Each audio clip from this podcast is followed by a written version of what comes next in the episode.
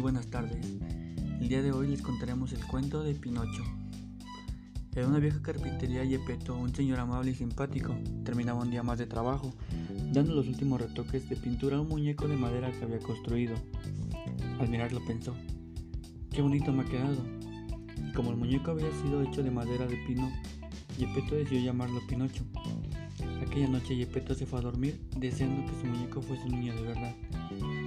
Había deseado tener un hijo, y al encontrarse profundamente dormido, llegó una hada buena, y viendo a Pinocho tan bonito, quiso premiar al buen, al carpintero, dando con su varita mágica vida al muñeco.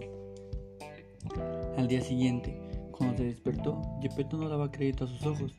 Pinocho se movía, caminaba, se reía y hablaba como niño de verdad, para alegría del viejo carpintero. Feliz y muy satisfecho, Yepeto mandó a Pinocho a la escuela Quería que fuese un niño muy listo y que aprendiera muchas cosas. Le acompañó su amigo Pepito, Grillo, el consejero que le había dado la buena. Pero en el camino del colegio, Pinocho se hizo amigo de dos niños muy malos, siguiendo sus travesuras, ignorando los consejos del grillito. En lugar de ir a la escuela, Pinocho decidió seguir a sus nuevos amigos, buscando aventuras no muy buenas. Al ver esta situación, el hada buena le hechizó, por no ir a la escuela le colocó dos orejas de burro y por portarse mal le dijo que cada vez que dijera una mentira le crecería la nariz, poniéndosela de más colorada. Pinocho acabó reconociendo que no estaba siendo bueno y arrepentido decidió buscar a Yepeto. Fue entonces que Yepeto, al salir en busca por el mar, había sido tragado por una enorme ballena.